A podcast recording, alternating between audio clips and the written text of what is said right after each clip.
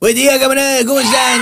Antes que nada, felicidades a mi papá que hoy es su cumpleaños. Muchas felicidades. Y felicidades también a Bubú, que también es cumpleaños de mi nieto. ¡Felicidades! Ahí te la vas a echar, elote.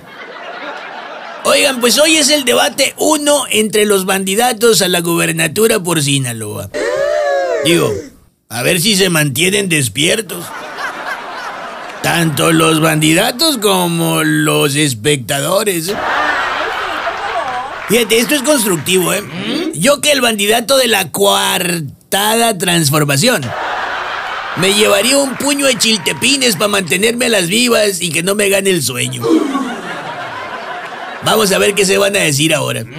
Digo, porque como puede ser un debate ríspido como una canción de Pimpinela, Puede que se convierta en un agarre para llorar como un dueto entre Rocío Durcal y Juan Gabriel.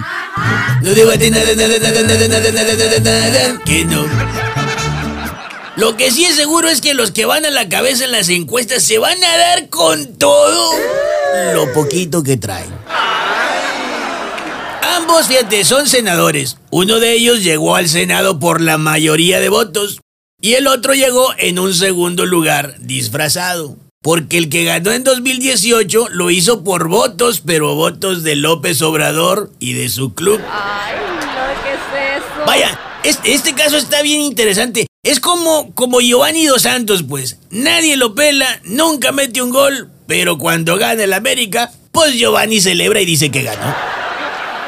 Fíjate, siguiendo este ejemplo, vamos a ver cómo le va a las águilas de la cuarta, ahora que no va a alinear su goleador macuspano.